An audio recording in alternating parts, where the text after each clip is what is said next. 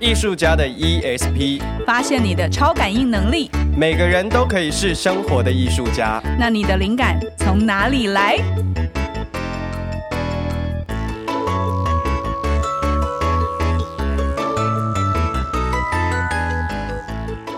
挂上一号，我好想去旅行哦。你想去哪里啊？嗯，我本来很想要去欧洲，或者是再回去台北。不好意思，我用用“回去”这两个字。但是呢，最近我在 FB 上面，因为不是大家都不能出国吗？对。所以我很多的朋友显示他在兰屿。所以他们现在在兰屿干嘛？玩啊，享受海风啊，享受海水啊，享受大自然拍打在身体上的美跟舒爽。哎、欸，其实我觉得台湾真的是还蛮幸福的。你知道，其实现在国外还是有不少的国家，他们还是在封城，或者是他们有管制的状态。嗯。可是你看，我们已经可以开始出去爬爬灶了。真的，真的，而且大家会因为这个关系啊。开始回到国内旅游，嗯，然后开始发现国内有非常多很有趣而且很好玩的景点，然后甚至是也越来越多的艺术家啊，开始在讨论说，哎，其实我们也可以把我们的这个生活还有艺术怎么样是跟可以旅游结合在一起，而且是在国内里面。所以你知道，我现现在身边好多人都有一些鬼点子，什么你知道有什么走读啊？走读就是。呃，一群人，然后找一个那个文史工作者跟那个艺术家，然后一起在一个什么历史古老的建筑或是区域里面，然后用走读的方式来、嗯、呃介绍这个地方，或者是甚至跟戏剧做结合。哦，哎，瓜山一号，我跟你说，我去年呢、啊、回花莲台东的时候啊，我在一个。山壁上面看到了什么东西，你知道吗？什么？我看到了五张编织的网，就挂在山壁上，那是艺术家的创作作品哎！而且你会走在路上哦，就是在那个花莲海岸线，然后一转头就好几张网在那个山上，很有趣。对，我觉得现在也因为这个环境呃受限，就是我们大家都得要呃。怎么讲呢？就留在台湾不能出去，所以我觉得也开始有开启了很多这方面的讨论跟对话，像、嗯、呃，就是。挂山一号，我跟那个肉桂泉，我们所在的那个工作室排练场呢，是事实上是在新北的一个艺文特区里面。对。可是这艺文特区哦，跟你们一般想的那种什么华山艺文特区松烟不一样哦，那边就是游客观光客去的地方。可是这边我们这全部几乎都是艺术家。对。然后其实从去年到现在，但是去年是一个因缘巧合，但今尤其今年大家都开始会去聊去谈我们。怎么样让这个聚落的文化跟艺术的特色，还有跟当地的民众以及跟群众可以呃做结合，或是达到一个有效的这个呃，我们不要降低艺术的品质，可是我们又可以把这件事情带给一般的民众，让大家在生活当中就可以呃享受到艺术的美好。对，然后再加上这个园区，因为有很多的环境的的这个特色，所以有一些我们像我们这边常常就是周末都会有观光客来，对的游客或者是爸爸妈妈带小孩，所以我们也常常因为这样，我们就做了很多跟这个环境啊或者是亲子有关的这个艺术的工作坊，对对对对。但是其实有更多更多的讨论，是我们如何把这个东西能够放大到整个城市的脉络里面。嗯。嗯，对吧？所以呃，因为这样，所以我们就最近开始聊到很多就是国外的一些参考的这个经验，经验啊。然后我就突然想到，我去年我去年呃去了一趟濑户内海艺术季。濑户内海艺术季，对，它在日本。它是一个什么样子的艺术季呢？呃，它是一个我觉得。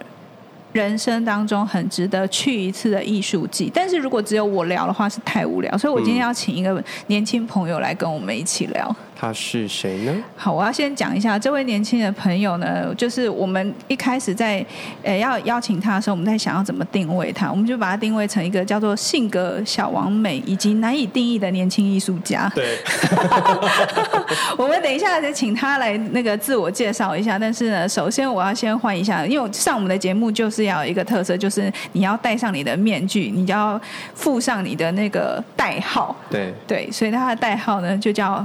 一五三，让我们欢迎一五三。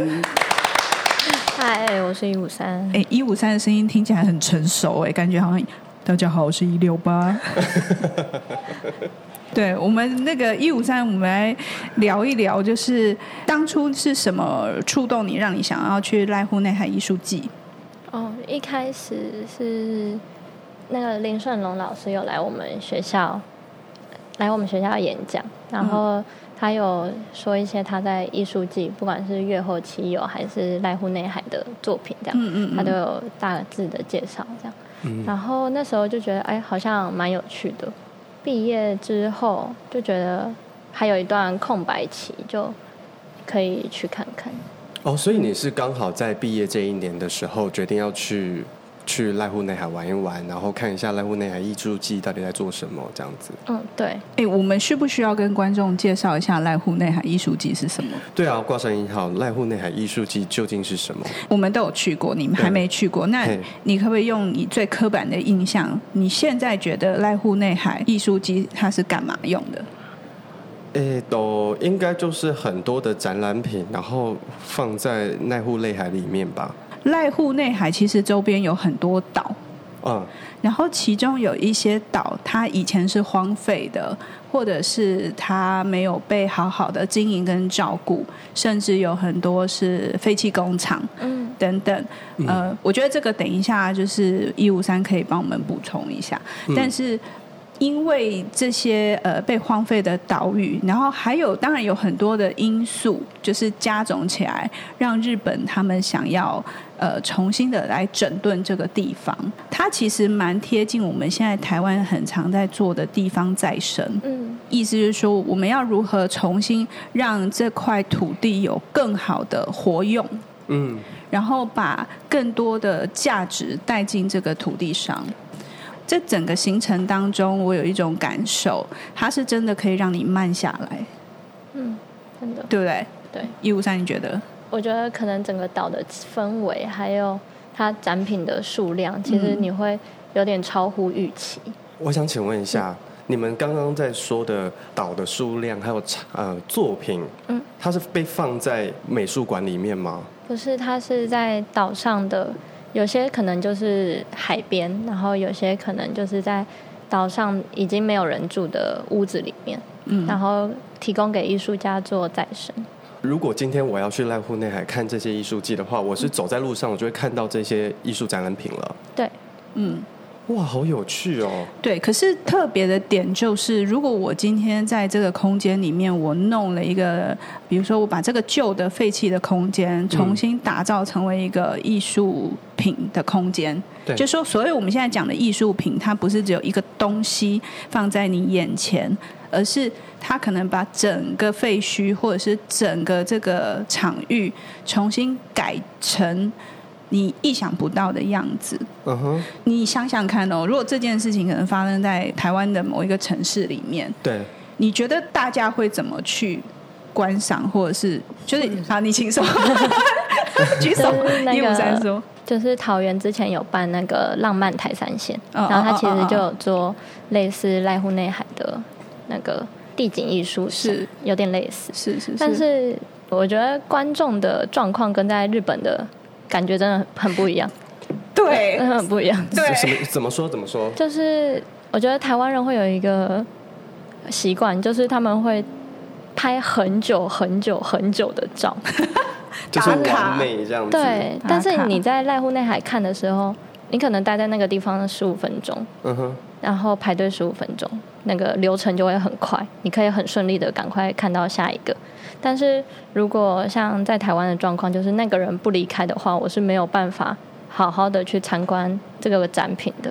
而且台湾的游客大部分大家会一窝蜂。哦，对对对，好，就就是这边有活动，我就一窝蜂的就跑过去，嗯，然后就打卡、拍照、上传，然后就是代表我来过，嗯嗯，所以有时候会觉得蛮可惜的，就是说好像那个热度就是三分钟的热度，了解，嗯，但是在濑户内海艺术节的这个活动里面，当然我觉得我们可可能未来可以请那种专业策展人，或是。更呃，对这个专家这样，对他来，甚至来跟我们聊一聊，就是他整个的环境脉络跟历史背景。可是我现在是以一个游客的身份，我在讲这件事情，就是我们去那边的时候，为什么我说它会让你慢下来？是很奇怪，你在路上你会感觉到从世界各地来的观众、游客，大家心甘情愿从 A 点走到 B 点。甚至是翻山越岭，然后甚至是像践行，或是甚至是像散步也好，你甘愿去那边，在展场跟展场之间移动，然后甚至你到那个展场或是那个展品里面。因为它有良好的人数的控管，就是说，比如它时间到，就是这个展品里面只能塞，比如说五个人，他就让你进去五个，十五个就十五个。有一些展品，它会要求你把手机关机，甚至不能发出那个亮亮光，因为它是全暗，里面可能是全黑的。有的有有，然后有一些是它有限定，就是哦，我要多少人出来，才能多多少人进去。哇塞，这样子听起来，它非常的。丰富，而且有非常多的展品在不同的岛屿上面，对不对？对，对。那这样子，你们要怎么去安排你们的行程跟规划你们的行程啊？听起来是一个跳岛之旅吧？哦，对，是跳岛，但是怎么安排哦？嗯，我其实是一开始在台湾先看我想去看什么，嗯、我再决定我要去哪个岛。嗯。对，所以他们有一个类似什么电影节的节目册，就是作品作品册，你会知道说你你可以知道你要去哪里看什么吗？嗯，他每年都会有，哎，每就每三每届他都会有他自己的网页，然后你可以去看一下这一届有什么展品。哦。嗯所以我们可以在台湾就先想好我们这一次的重点跟目标是在哪里喽。对，这是一种这是一种玩法。那另外一种就是，其实它大部分的展品都是不会移动的，也就是说，它置放在那边，它三年就是都在那里。嗯，而且它会每年越来越多。对，它会只会随逐逐渐的不断的增加新的新的东西。它不会，它不会拆掉，不会，不会。哇塞，那也就是说，如果等整个疫情过后，然后国家跟国家之间的游客开放之后，我今我我还是可以买飞机票去日本去看到你们今天说的所有的作品喽。对，在艺术节的过程当中，就是为什么他会集中游客在，比如在那一年发生，就是哎，我有新的展品出来了，我有很好的 organize。我有很好的这个宣传行销，嗯、比如说他去年二零一九年，它一共有三个季节，对，就是春季、夏季跟秋季。然后春季、夏季、秋季差不多有百分之三十是展品是不同的，比如说有一些秋季才开放，但夏季没有。然后他会在那个季节里面，他比如说所所有的船班啊、航班啊，然后交通啊，他会有一个比较是一个套装 package 式的介绍，所以你在那个。一个时间点里面去，其实你会，比如说像我就不会讲日文，嗯，可是我去到那边，我常常会遇到中文的志工。哦，你常常遇到？我常遇到，我有遇到一个。我在那个、那个、那个、那个叫什么？那个港口，对，港口就会有那种带中文、中会讲中文背章的志工。你就可以去。那当然，如果像英文 OK 的，你可以直接用英文。哇塞，这样子很贴心哎。他们现在就是越做越丰富。他玩法跟行程有很多种。有一些人他就是定点是，我今天住在这边，然后每天早上起床就搭船去不同的岛上玩。嗯。那有的人他是他，我今天住这边，然后住个两天，我下次去住那个岛。跳岛式的玩法。对对对对对，那就取决于你的预算、你的你的时间，还有你想要体会的这个。状态这样子，那你们是怎么？你们是属于发散式的玩法，还是跳岛式的玩法？诶、欸，半发散半跳岛。就是一开始我是住在高松，然后前三天，诶、欸，前四天都在从高松去别的岛，是，然后后来就住到小豆岛，然后再从小豆岛去丰岛跟直岛。哦哦，你反而是就是呃从右边东边玩回来这样子，对，因为秋季的岛在左边这样。OK OK OK OK OK，我我刚好有点相反，我是跳岛。我我也是高松进，可是我是高松进高松出。哎，高松港是我觉得如果没有去过的人啊，对，我是还蛮推荐你直接从高松进。为什么啊？因为它的最大的港口、最大的服务处都在高松。嗯，所以我一去的时候，我就可以先取得我所有所有我可能需要的资料。对，甚至你可以办护照，它有所谓的那个年度护照跟季节性的护照。就比如说年度护照，它就是这一本护照，你所有的展间你都可以去，嗯，然后那个那个那个三个季节你都可以用，嗯，那季节性的就是只有那个时候那一个那个季节你可以用，那你它上面可以盖章，对，可以盖章，然后也而且它有那个流水号序号。嗯，所以它其实还蛮值得收藏的这样子。我觉得日本人非常会设计这一类型的东西。对，那我刚好跟他相反，是因为其实本人去年去的时候，我还带了带了三位太太。挂山一号带着挂山妈跟挂山妈的两位姐妹。哇，所以是挂山一族。挂山一族，对，我带着这个挂山的那个乡民们。去挂乡吗？对，挂山的乡民，我跟你说，这三位挂山太太真的是，我不知道他们哪来的勇气，为什么愿意跟我去？对，总之我就带了三位老，不好意思说老太太，就是三位资深熟女。熟女，女就是平常出去玩都是坐那个那个叫什么呃游览游览车的那种，然后他们就说：“哎，好来跳岛。”就他们就。可能跳到一半就后悔，我也不知道。但反正我就带着他们，所以我的我的玩法就是刚好就是呃高松一个晚上之后，隔天我就去了那个直岛。直岛，我就从左边对，嗯、最左边是直岛，从直岛，然后我们在直岛住了两个晚上。因为我也有先稍微看一下，我就觉得哎，直岛餐厅很有特色。因因因为我还是要想到熟女们，对对，所以我还是要考虑一下，就是。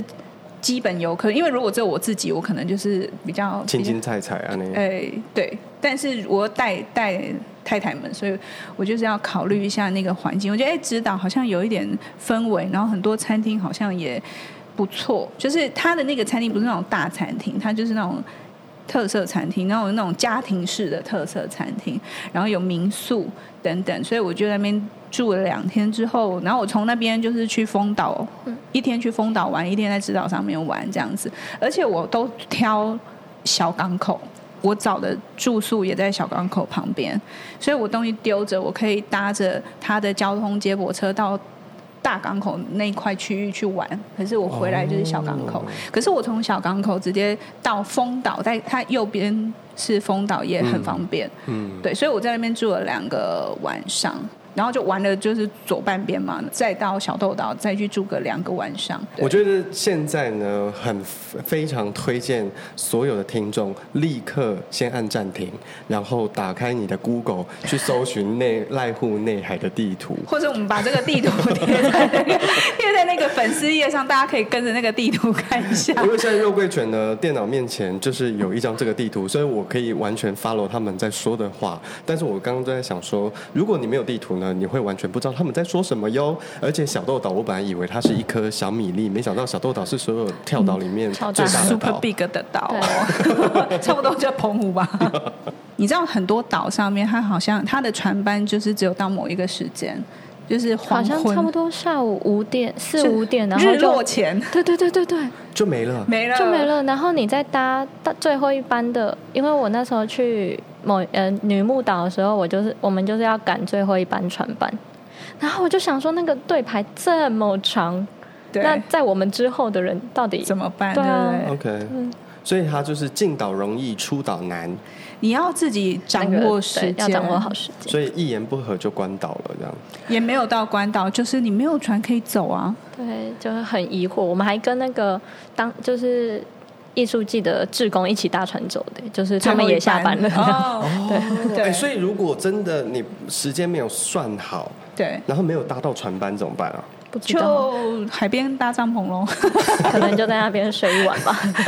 它官网上也有船班表，嗯嗯，你知道它那个路线呢、啊，就是规划到很精密，它可以从呃高松到各岛，嗯，也可以从各岛到各岛。然后你还可以看到有一些船是它先到 A 岛，再到 B 岛，到 C 岛，再绕回来，就是会让你没有借口说，哎，我不知道。其实没有，就日本人会跟你说，呃，everything on website，就他们的资讯做的非常清晰，而且非常透明。对，然后它时间几点就是几点。我觉得如果对于自助旅行的人来说，我觉得反而是好的，因为你减少了很多预。呃，预期不到的突发状况。嗯，所以其实濑户内海艺术季某种程度上，它也是一个非常好入手的呃旅游行程。对我，我个人是这么觉得。嗯，那我想请问你们，就是一五三跟挂山一号，它到底有什么吸引你们的地方？也就是说，有没有你印象最深刻的作品啊？其实我觉得，它让你印象深刻的，可能不是作品本身，而是。艺术家赋予那个整个岛新的生命的感觉，什么意思？什么意思？艺术家赋予了一个岛新的生命，他有种植物还是种种动物？就是一登岛，你就会感受到这个岛是死寂的，就是你会感受不到那个生命力。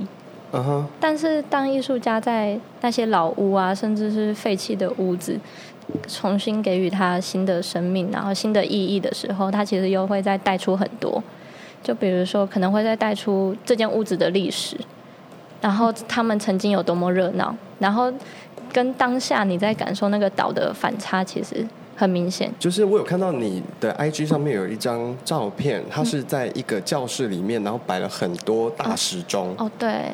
那那个是你刚刚所谓说的艺术家。在废墟当中再创作，呃，产生的一种新的感受吗？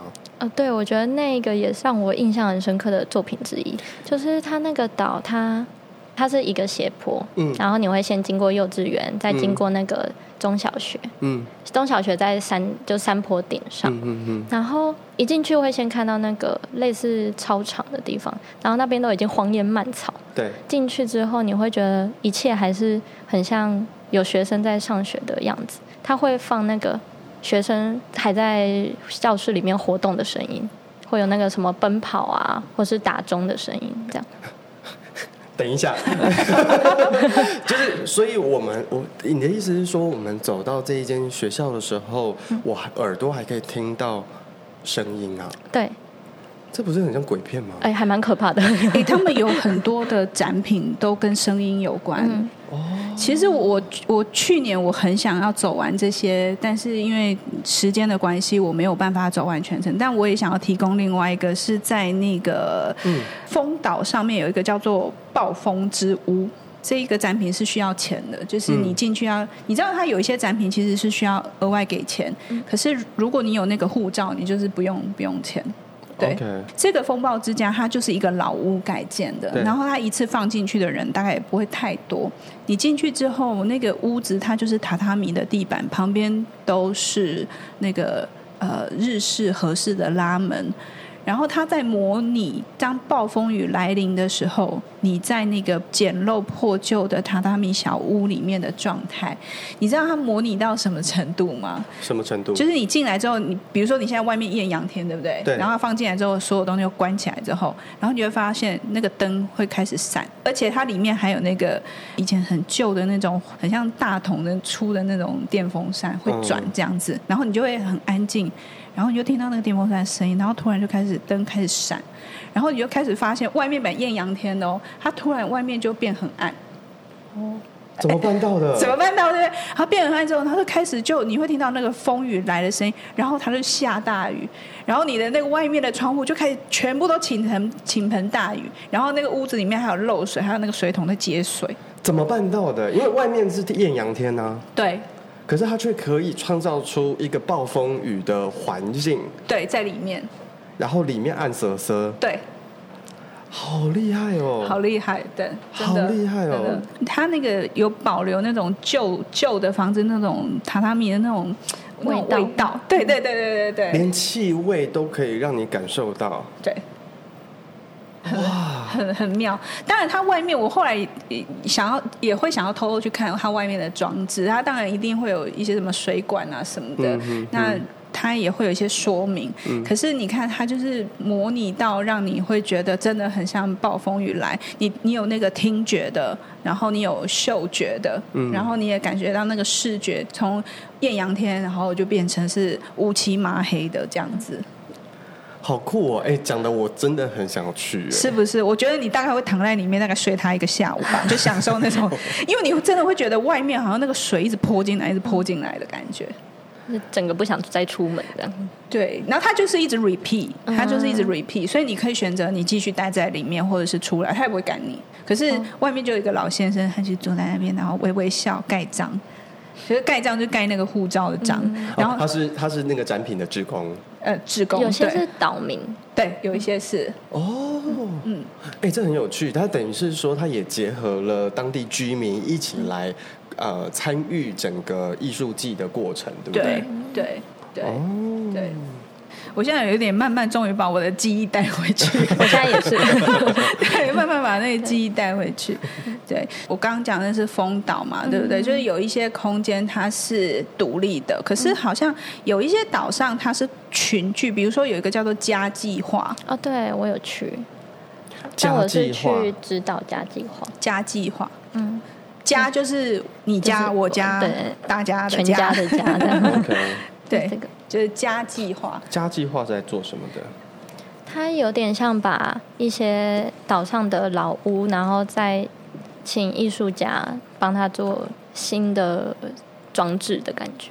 嗯，他们给了我一份他们的那个场刊吗？这个叫叫场刊吗？对，因为他的都不能拍照。对，就是里面的不能，对，里面都不能拍照。还是你要看这个？我我买了他的一本册子哦，我没有买到那一本。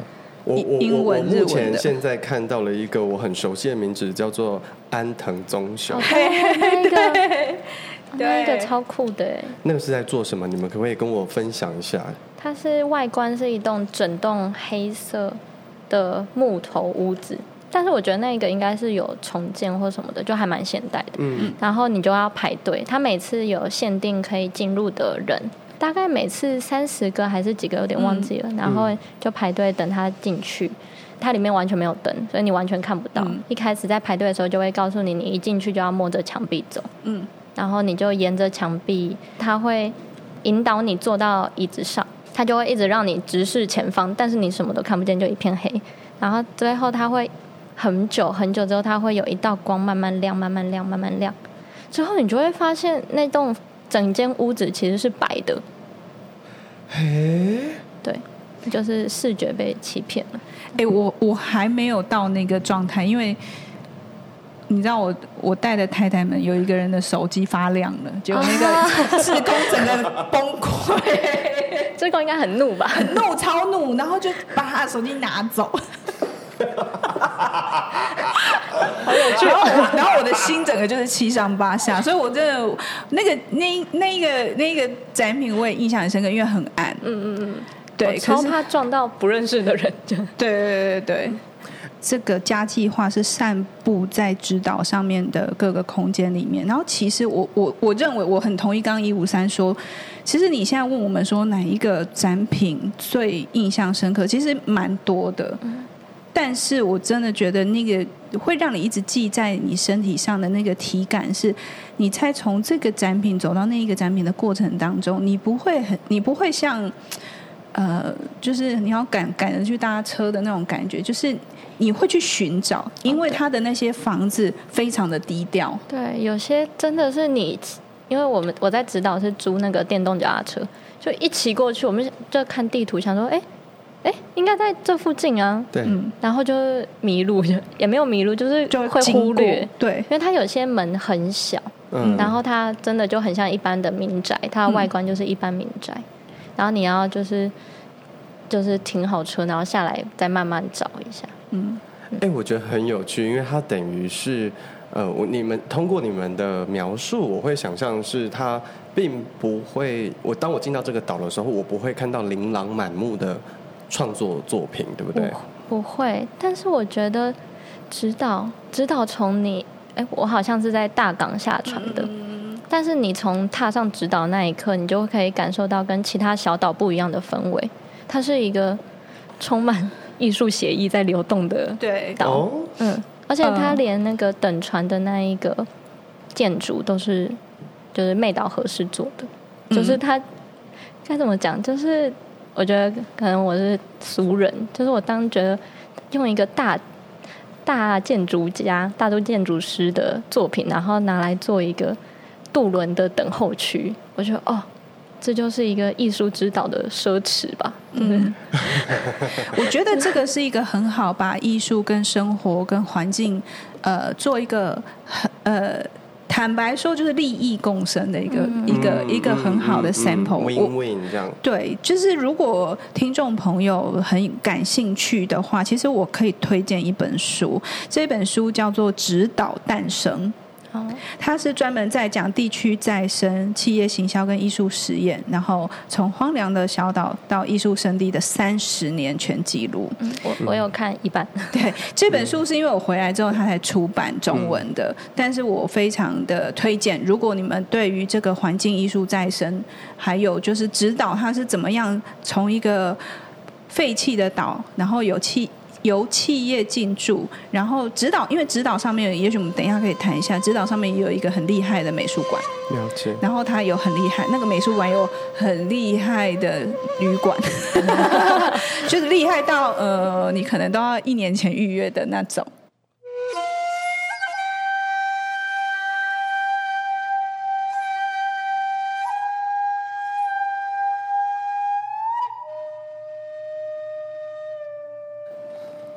我现在翻了地中美术馆的一个一个展览册，然后我翻了首页，我我给那个肉桂犬看，然后看他看不看得到那个美术馆在哪里。我只看到长方形、三角形跟正方形啊，超像那个儿童玩具的。对，就是它的 phủ 面，它就是那个那一座岛上有一个小山丘，山丘你从俯瞰哦，你就从上面往下看，其实你就看到很多的呃几何。嗯，然后那个就是美术馆，美术馆盖在地底。嗯，哦啊啊，我看懂了。各位听众，让我为您描述一下这个地中美术馆呢。它并不像是我们平常想象当中，就是呃万万丈高楼平地起往上盖的概念，它是万丈高楼往下盖。也就是说，它其实你只看到的是平面。然后它是往下长，它是往呃土地里面长下去的。嗯，好有趣哦。其实我觉得关于地中美术馆，它在网络上非常非常多的介绍。嗯、那这些介绍当然它只能拍外面，它不能拍里面。那我我还买了另外一本书，是在讲它在。建造的过程，但是因为书太重了，我今天也没有带。但你进去之后，因为它那个地中美术馆，它的入口也很隐秘。嗯，它是一个两段式入口。对，然后第一段是你会看到像这样，你一进去之后，你知道莫内吗？我知道，莫内有一幅画，他一进去，他旁边你在。到第二段的那一到二的中间，它就是有一个小池塘，然后小池塘旁边有个椅子，然后你就坐在那椅子上，你就坐着，你就会看到那个莫内的那那个画作的那个风景。等一下，他是等于是说，他把莫内的那一幅名画，透过实际的自然造景对重现啊，就他种了莫内睡莲里面的花，在一个池塘里面。我的天呐！对，那网络上也蛮多网友有拍，所以这边大家可以上去 Google。然后其实我觉得散步的那，就是从第一个入口到第二个入口中间这一段，是一个很好让自己的心情沉淀的的过程。它那个过程我觉得设计蛮好的，可是很奇怪，你就走走走，然后大门在哪里？你会期待一个很大的大门，没有，你就走走走，因因为它。你你知道安藤安安藤忠雄的那个那个建筑，对，都是那种灰灰的那种，好像清水模，清水模对对，那种石块的颜色嘛。嗯、所以你就是走走走走，你看你是你是看到那个花的后面的一片墙壁，然后想到奇怪，到底走去哪？门到底在哪里？然后你就顺着那个一拐进，哎，你就进去了。嗯啊，真的，就一不小心就进去了。哎，对，对，真的。我不知道这是不是一个日本日本人的这个呃哲学，对，就是它的进入的这个过程是它这个这个跨进去，这个进入是一个过程，嗯、就是它会让你花一点时间，慢慢慢慢慢慢沉静下来。嗯、我我觉得好像我们在看品别的展品，也有这种氛围。它跟我觉得跟西方美术馆不一样，就是你到门口就金碧辉煌，或是你很气派，然后门打开跨进去了。对。我觉得不太一样，它就是一般美术馆可能跨进去，你会先看到一个大厅服务台，但没有，因为他已经把服务台这个东西拉到第一个入口了，对，所以他根本没有什么大厅，你就顺着它一直走，一直走，一直走，你就想说，我哎，就是你回神的时候，就我已经进来了，我已经在这整个空间里面了，好有趣哦！但是那你们进到那个美术馆里面又发生什么事啊？到那边，你进去之后，我们会先经过一个很长的通道。其实那个通道旁边有很长的一张桌子，就是卖他们的东西。哦，对，他会先带你进入那个礼品区，对，礼品店。可是他礼品区也蛮低调的。嗯嗯嗯。然后进经过之后，你好像感觉好像你要去什么什么办公室一样，就是经过那个很长很长的长桌，然后礼品区，然后就有个推门推开，然后你就进去了。对，所以它整个过程是。已经在改变你的心境。嗯、其实我整个过程很茫然呢，因为跟一般逛美术馆的感觉不一样。我我根本过来操作了，我根本不知道展区在哪里。对，但他会带着我去。哦、对对，然后它的动线也是设计，它里面的展品很少，好像只有四件嘛，对不对？哎，四大件。一个美术馆里面只有四件作品。然后，因为它是用艺术家来分区。OK，嗯嗯。然后这个美术馆是。根据这个展品，他们是先有展品，然后依着这个展品去盖这个空间。那如果我要之后要换展品怎么办？他不会换，他就是这样。这整栋美术馆就是为了那几件展品盖的。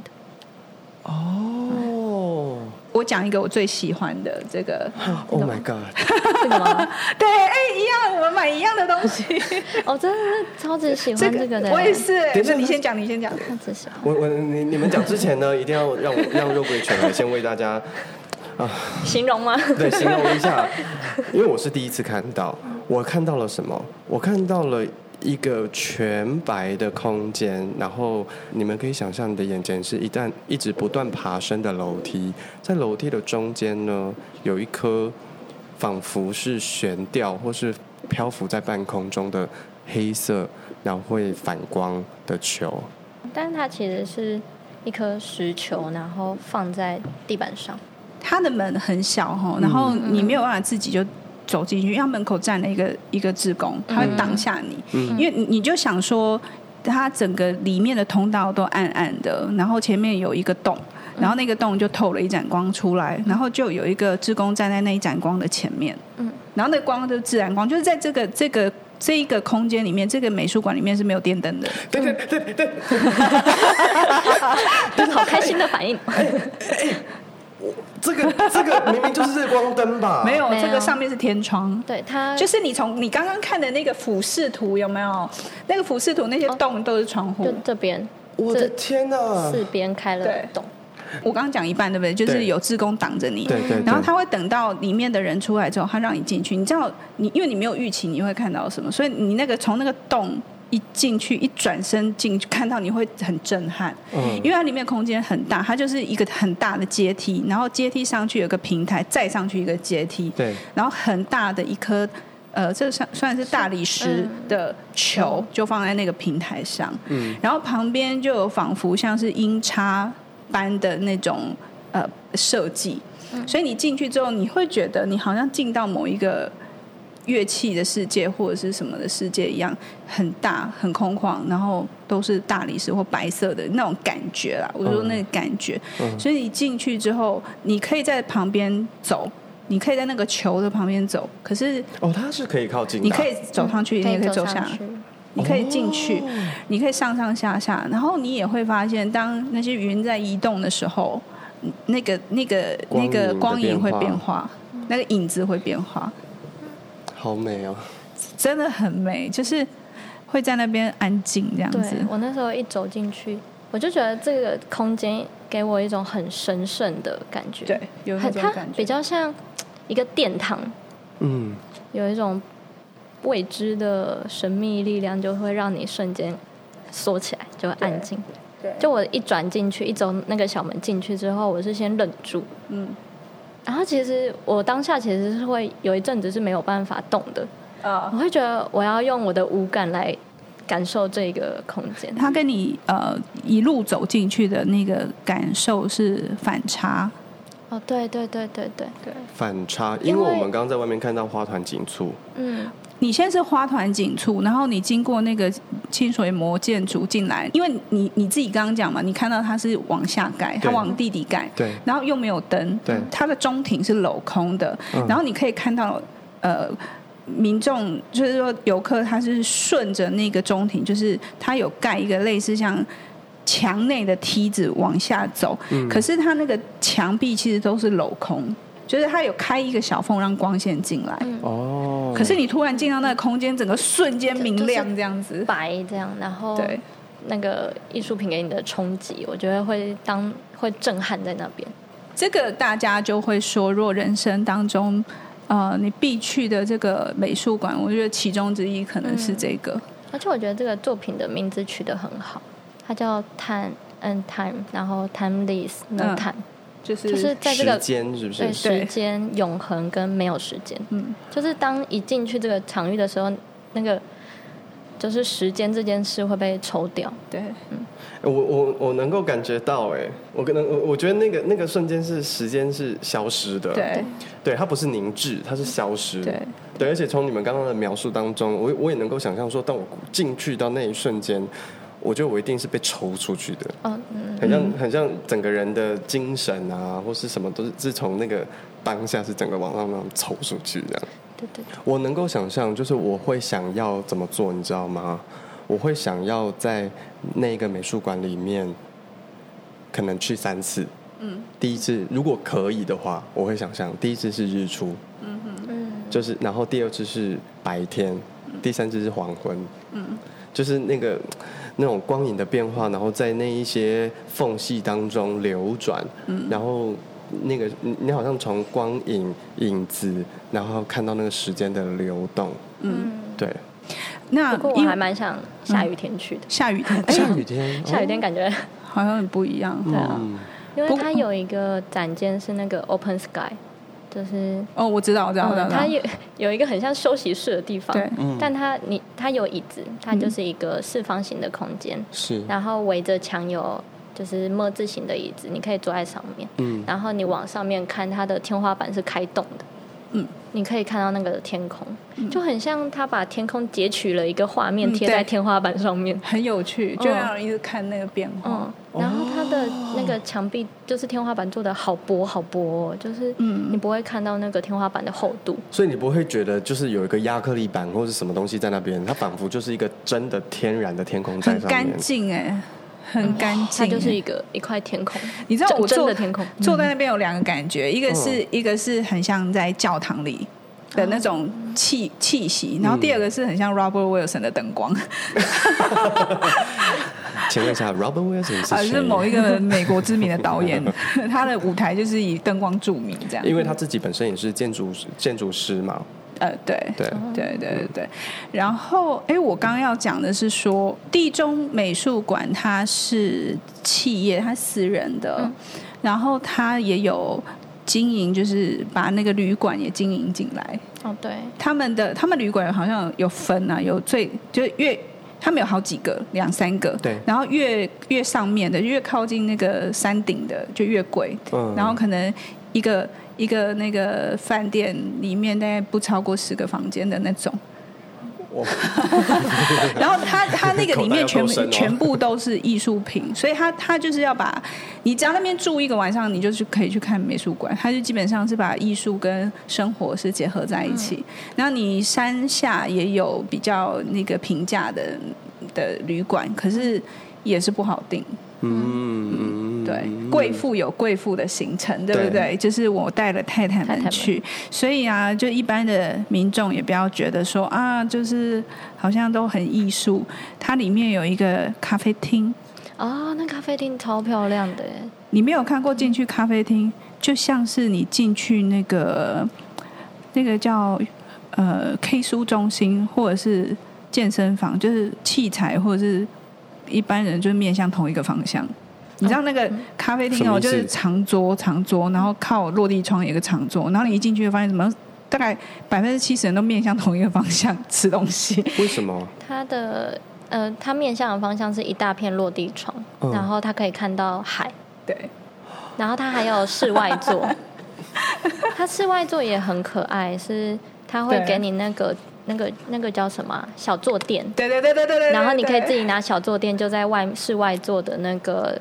木呃木架子上面就是席地坐，然后喝咖啡吃甜点。我们那时候遇到一个外国的，等一下等一下等一下，等把 schedule 打开。我们定明年好不好？今年不好意思哦，三一九年哦，要再三年。但是但是美术馆美术馆是不受限制，你平常都可以去啊。对，嗯，好，不好意思，我打扰 打断你。就我们那时候还有，就我们我们没有点东西，然后但我们就是想。但还是可以经过去那个户外坐看这样，然后我们就遇到一对国外的情侣，我记得是老夫妻啦，然后他们两个就很悠哉的在那边吃饼干，然后喝茶，然后就这样看着海，这样。对，我觉得哇，好棒的退休生活。蛮蛮多那个西方人其实喜欢到外面去，我有遇到一群年轻人，他们也都坐到外面。嗯，对，然后我们就在那边点了咖啡，然后我里面外面我都去了，这样。就在光是在那个咖啡厅也可以泡蛮久的。哦，对。现在听起来感觉它特别适合给，就是想要呃比较轻松，然后给自己多一点时间的人，嗯、对不对？嗯，对。就是那如果我是一个喜欢开 party，然后喜欢去海边喝酒啊，它是适合去的吗？其实我觉得一般人到户外大自然，应该大部分的人。都会就是身身体身心灵都会被大自然所包覆嘛？对，你都会瞬间你可能会放松，或者是你会暂停某一个片刻。对，那它又是一个这么现代的美术馆，就是给你的感觉，如果你你比如你去纽约的 MoMA 那个当代美术馆好了，嗯、它就是一个很很有人味人气的一个地方。可是你、嗯、你到这里也是哦，可是奇怪，它就是跟空间整个。结合的很好，然后也进而影响到来参观的人的状态。我觉得会，就是他他取得某一种平衡。这样讲好了，如果说你更爱大自然，我会建议你到隔壁的丰岛美术馆，嗯，隔壁岛了。但是如果你是一个很很很市很城市的人，哈这样说，我觉得地中它取得某一种平衡。嗯嗯嗯，对。好有趣哦！我真的很想要去看看呢。可以啊，那个等到日本疫情解封，机票订，我应该最近应该机票很便宜。立刻买机票过去。对对对，所以很很推荐大家。我个人，因为我个人没有每一个岛都去，所以直岛算是我印象很深刻的一个地方。哦，嗯，那那你刚刚有提到丰岛美术馆，它又是一个什么样的状态啊？其实丰岛美术馆它跟地中比起来，它更需要时间。嗯，因为它丰岛的地形大部分都是丘陵。嗯嗯对。然后你从一样，它很奇怪，他们也是盖在，其实是盖在地底下，某某种程度上。所以它也是安藤忠雄的建筑吗？哎，它不不是不是不是，它是那个。好像是妹岛合适的 partner。哦，OK，它是另外一个建筑师他们设计的。对。然后你从你俯瞰的话，看起来会很像那个一个飞碟停在隐身在那个一个绿色的环境里面，嗯、因为你俯瞰下去就很像是哦，我看到了两个倒扣的那个碗碗呃，那个叫什么酱油碟子。哦，你就想象两个酱油大一大一小的酱油碟子，然后就是倒扣在地上的感觉。哎，我觉得日本人真的很有趣，因为他超低调的，超级，就是就是他真的好像就是一个森林公园里面的一个装置，就这样而已。对，或者是防空洞没有盖好的感觉。对，但是你又不会觉得说他在那边非常突兀。对，丰岛美术馆，你在进去的时候，你也是需要经过层层的关卡。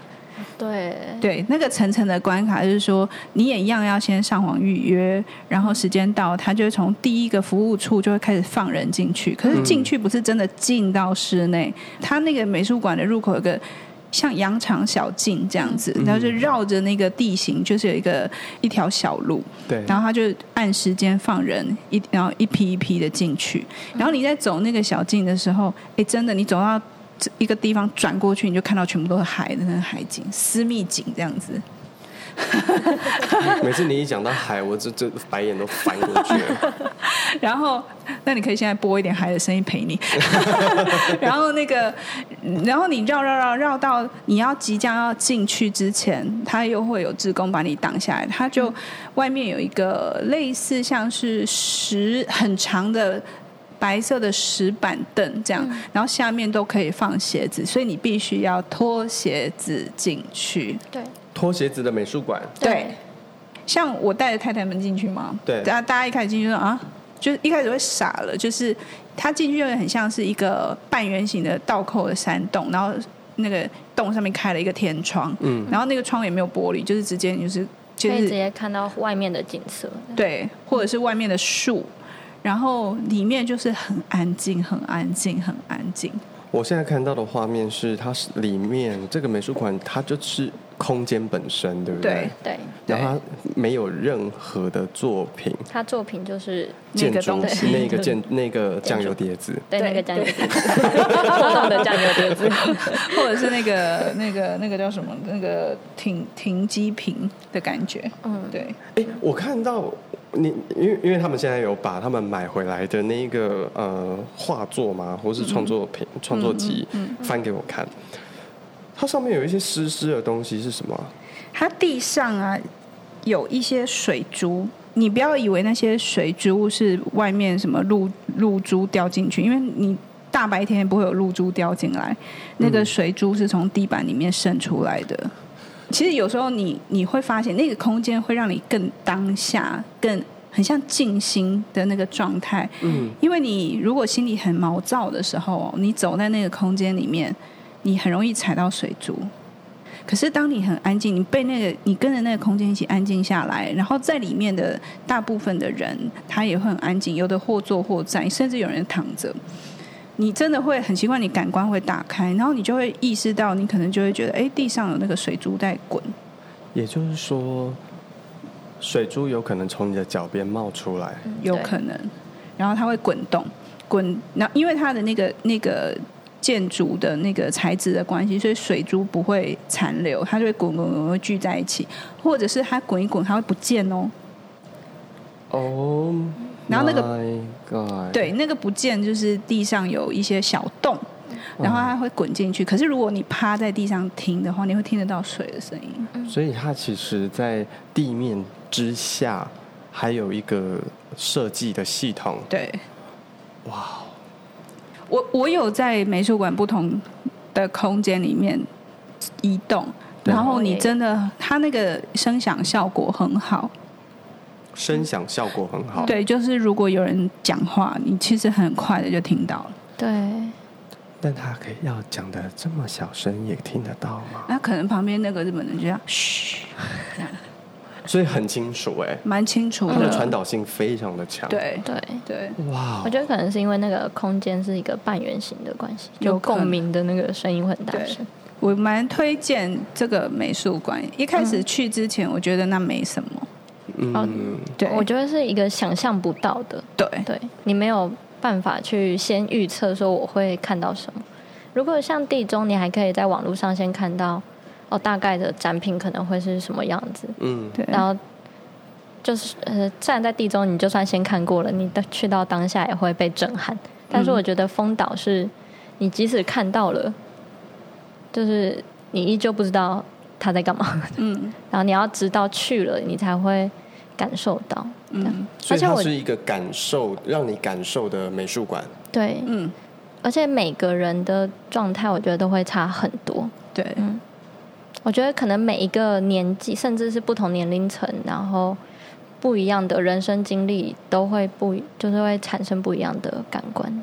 嗯，它会让我想到日本的一个美学叫做侘寂，侘寂就是瓦比萨比，对不对？我觉得它最大的特色就是它是不对称，然后不规则，可是它很简单，然后低调，然后它会某一种跟自然结合的特性。其实如果你们有去过一些茶茶道或茶室，他们在那个呈现他们的茶具的时候。我我觉得台北现在蛮常看到，就是就是很文创的东西，可是他做的很有手感。我这样讲，我们因为我用我们的话叫他很有手感，然后它不是机器做的对称的，然后可能有一些不完美的部分，或者是说你看有时候那种有一些文青在拍照嘛，很那个低调的那个大那个灰色的背景，然后木头的桌子，然后一个不规则的花瓶插的一支菊花，类似那种。我这样我这样讲起来很俗气哦。对，然后或者是他们的庭庭院啊，或者是那个那个寂是寂寞，我觉得它有一种安静的特色，所以对我来说，我觉得风岛就是会让我想到瓦比萨比。那那个网络上或者是有一些资料，他会讲说，哎，他这种所谓不完美的、无常的、不完整的，它其实也会对应到就是我们。呃，在佛家里面说的所谓叫做无常的概念，这样子，嗯、它就是不是一个完美的状态，可是它就是、嗯、就是这样被很自然的包包容在里面。我觉得好像你可以接受，或是所有一切就在你的面前，很原始的展现，可以这么说吗？对，你就是接纳现状，简单来说就是这样子。没有什么东西是永久的嘛，然后你也没有什么东西是完美的。然后这个完不完美，其实也取决于我们自己怎么去定义它。所以你就让它如实的存在。就比如说，我们以前早期台湾不是都有很多那种碗筷嘛，就是那种破碗，就是那种阿公阿妈家会用那种碗啊。你知道现在文文创商品里面都在复古流行哎。真的吗？很多，我我不知道大家可能那个，如果你是那个六六年级六年级生以上 一些，就是六五四三二的这种，你就会发现你小时候用的餐具或是东西，怎么在年轻人的那个文创商品里面又重新被复制了一番？可是那复制的过程里面，它当然带有很多流行的元素。嗯，但你去想，就是那些过去的那些有残缺的那些器具。它还是依然的可以被接受、被使用，或者是它就是被呈现在那里。我觉得那个东西会也会有让我觉得带有这样子的气氛。可是很奇怪，我觉得在日本就是很奇怪，在这种这种美学的氛围里面，你会安静下来。嗯，对我我会相形之下，我觉得看到台湾台湾的视觉，就是视觉呈现给你的东西是吵闹的，会有一点。对不对？缤纷吧，缤纷，然后颜色很强烈。对，相较于日本的话，颜色很强烈。然后呃，很多很多是没有很多东西，它的那个界限规则不清楚。比如说，我们讲衣服好了，我们现在都很喜欢穿宽松的衣服，对、嗯，宽松、软质、舒服，因为天气热的关系。对。可是你可能，比如说你到纽约去。那所有人都是要剪裁 cutting 很直的，嗯，他他的 cutting 就很清楚，嗯、那可能他的天气，然后他的那个环境氛围，然后你到日本的话，日本也很多人喜欢穿棉麻的夏天的时候，可是他们也就是就是一种很奇怪，他们没有棉麻的材质啊，跟那个大自然也是有。有有怎么讲，也也也是有相关的，所以他们的整整体呈现给你的那种安静的气息，我觉得在这个岛上真的是一览无遗。不知道为什么啊，日本人或是所谓日本，给我的印象就是统一色调。怎么说？我之前有看过一个影片，他在介绍就是日本他们怎么重新去呃统整他们整个商店商业街，他们连那个。Seven Eleven 啊，全家啊，他们都把他们的那个招牌洗了一个颜色，就它不是用本来的颜色了，他们是再再添加一个颜色，让它很符合那一个商商店街的的色彩。嗯，对，我觉得他们对于整体环境跟整个社会氛围的创创造很怎么说？他们很在意这件事情。对，所以当我们进到这个城市或这个空间的时候，你会有一个新的感受，应该这样讲。然后我常常都会觉得说，看到某些东西就，说哦，我在好日本哦。哦，对。这其实也是我们一般人在生活当中，如果说我们要去体验美感的话，对，我因为毕竟如果大家都不是专家，对不对？对，我们也不知道说哦，这个是什么样子的美学或什么的。可是你会有一种感觉，嗯，我觉得那个感觉就是需要你无感。六感都去接受、去感受，嗯，你才会有那样子的感觉嘛。嗯，其实我们每次在开这个节目的时候，我们都会很希望说，把一些美的东西，或是跟艺术相关的东西，可以跟日常生活可以有一些些的接轨。嗯，不要觉得说哦，这个东西其实是很遥远的。对，对。那至少我觉得濑户内海艺术节，虽然我们今天只是可能介绍了只是两个岛，然后可能。我们也讲了两个美术馆跟那个基本上跟艺术节没什么太大关系，所以你不是艺术节的时候去也可以啦。哦，对，就是你如果是艺术节去，你就会看到更多更多的作品。嗯，那我我觉得回来之后，我第一个感觉就是。呃，以前在去之前啊，当然你就会有一种朝圣心态，就想说，哎，我想去看一下别人怎么样把老屋啊或环境啊重新再做。嗯。可是你看完回来之后，其实是你自己也会被洗刷了一番，因为你怎么样把这个东西落实在日常生活当中？我举例，比如说这一条街上有一个展品，有一间展间。可是这条街上可能也有一些小吃店，嗯，可是你就会在那边发现，他们会去配合那个展间这个整个的气氛哦。比如说，就算一个冰淇淋店或者是一个呃，就是就是餐厅，他们的那个职人精神，像我有在那边遇到外国人在那边开餐厅，可是那餐厅就是他就是等于是把那个也是把那个家家门口拉开，然后里面窗户打开，他外面还兼卖着。那个一些手作物，或是他的二手跳蚤市场，对，然后然后里面就是堆满了各式各样的就是生活的东西，可是他就有一个小小的吧台，他就是在卖餐，然后餐可能就是很固定不多，可是他那边的东西，因为你知道在岛上，你你要不就自己种，那你要不就是从外面带进来，对，那他们都大部分都是自己种。所以你吃的东西，或者是你你的碗啊什么，他们你会觉得他的氛围，他不会去特立独行，就是他也不会特别的去哦，我这边开了一个，比如说我放一个霓虹灯，我我觉得台湾就会这样，就是说哦，我这条街有什么，我要凸显，然后这边就在更凸显，所以就是琳琅满目，所以那个招牌就越来越高。那边不会，他们就会配合这整个整个氛围，然后他们连那个。呃，服务生他们的打扮，或者是那个里面的老板娘他们的穿衣打扮，还有他们态度，你就会觉得，哎，整个就是很融合在那个环境里面。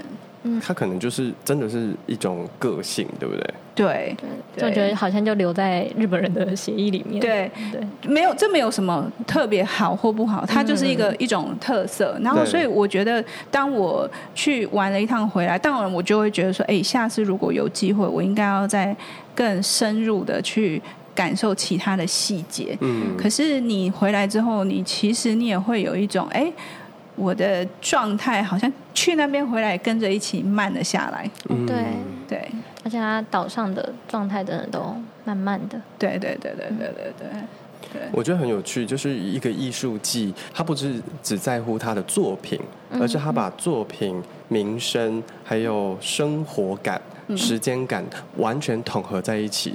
然后甚至是我们游客虽然好像我们是点对点嘛，嗯，就是我要去看这个展品，但是在这个过程当中，可能会发生很多很有趣的意惊喜或是意外。还有我很喜欢他们呃当地就是 local 的这些这这些呃人啊，嗯，或者是他们的东西的结合，嗯，对，感觉就是。他们可能一年之中，就是从四月到十一月这一段艺术季的日子，是他们可能见过最多外来客的时候，所以你会很感受到那些当地居民的热情。对，嗯，有些岛真的会，你会感受到他们在把握，他们在把握让这个岛在，呃，在繁荣起来的感觉。对，哦。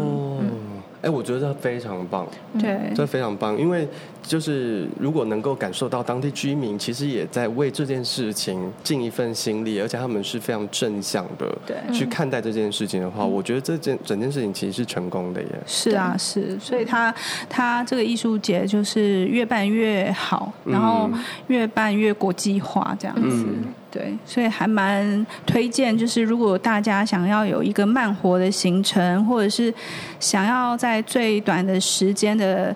距离里面找到一个你可以洗刷你身心的呃慢活之旅的话，嗯、我是还蛮推荐可以去濑户内海艺术季走一走。但是如果你没有在艺术季的时间，因为艺术季是三年一次，对，所以如果你没有在这个时间点里面，你也没关系。像我们刚刚推荐的两个美术馆，嗯、它都跟艺术季没有。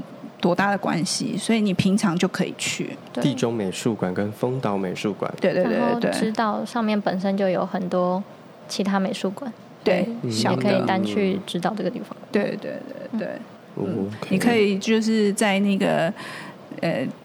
冈山或哪里玩玩你的那个都市之旅之后 去那边。我们刚刚说的冈山是日本冈山县。对，嗯，好哦。那我们今天其实我们还聊，就聊着聊着，没想到我们聊这么的 detail。对啊，今天就是一个呃濑户内海小旅行。对，就是小小的，小小的，因为刚好就是我们去年的夏，我去年的夏天去的，所以当夏天来的时候，我就会想到海。你要想到海，我就会想到这个艺术节这样子。哦，对，那就把这个这个行程推荐给朋友喽。虽然一九年的艺术节过了，下一次要来是什么时候？二二。二零二二，但是现在就可以开始 计划，可以开始计划跟做一点功课。真的，我相信这是一个非常呃值得去参观的一个艺术季哦。而且我有看到你们分享的一些照片，就是在艺术季的过程当中，然后它会有很多的作品，其实是就在户外的，对不对？嗯嗯，是。而且我有去宿岛，它有一个很特别的，它是要搭船去的，他就把你带到海中央。哇，好酷哦！酷酷。嗯，然后他会，他会讲说他从海底捞了什么上来。他这他的船有就是分了一半，后半他会放那个他从海底捞了什么上来。嗯，然后他其实，在船上有一个小小的互动活动，但因为他是讲日文，嗯、然后不好意思就听不懂。然后，但而且他们很有趣的是，带我们的志工在导览的志工是小朋友。是当地的小朋友，但我不确定是不是那一个岛，因为那个岛好像那个岛的小学已经废校了，嗯，然后就变成某一个艺术家的艺术品，然后对，然后他就会在他会一边打捞那个海底还有什么东西，然后给我们看，嗯，然后他应该是说就是让就是。打捞起来这些东西，你会想象为什么这些东西在海里？我觉得台湾也也蛮有潜力可以往这个方向去发展。嗯、就是未来如果有更多的对于环境，然后对于艺术，然后甚至是呃社区，嗯，然后也希望更多的企业可以呃一起来打造这个新的。美学生活的话，我觉得真的是可以让大家可以去参考，然后我们也可以来打造属于我们自己的的这个美学生活。台式美学生活。对对对对，嗯、好哦，就谢谢今天一五三，然后也欢迎订阅我们的 IG，我们的 Facebook。Facebook 对，对，如果你喜欢我们的频道，也欢迎大家就是在我们的 IG 分享你的限动，然后 take 我们，然后跟记得在 Apple Podcast 帮我们按订阅，而且按五颗星。谢谢大家，对，谢谢大家，谢谢，谢谢，拜拜。